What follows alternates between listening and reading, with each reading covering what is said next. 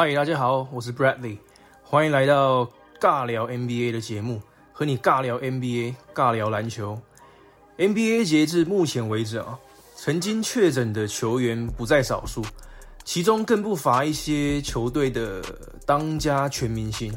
但是因为他们体质过人啊，NBA 球员通常都生活很富裕嘛，又有最顶尖的医疗水准。那确诊的球员多半没有症状，或是症状都不严重。但是近几年从篮网队崭露出头角的 Spencer Dinwiddie 就严重了，他的状况和其他球员真的蛮不同的。他真的生病了啊，有比较严重的并发症哦。那现在还在尝试复原当中。在呃七月七号的时候啊，Spencer Dinwiddie 透过 Twitter 对外发布啊，他说。考量到他自己确诊啊，还有一些症状的关系，他和篮网队的队医决定啊，他不参加这个复赛，对这个球队、对篮网队、对他的队友才是最好的。篮网目前的战绩排名东区第七，应该是蛮有机会晋级季后赛的。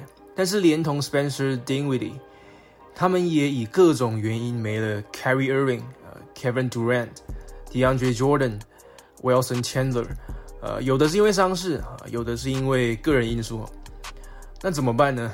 那我觉得就和上一集我在讲巫师队的状况一样，一样的道理，就是反正就算能晋级季后赛，也应该走不远了，不如就专注在其余球员的养成上。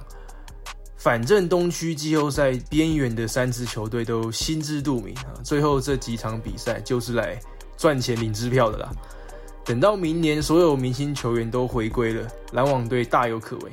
篮网队可以趁这季后赛前的八场比赛，测试一些 G League 拉上来的，或者一些双向合约的 Two Way Contract 的球员，或者是呃，比方说第二轮或是板凳深处的球员。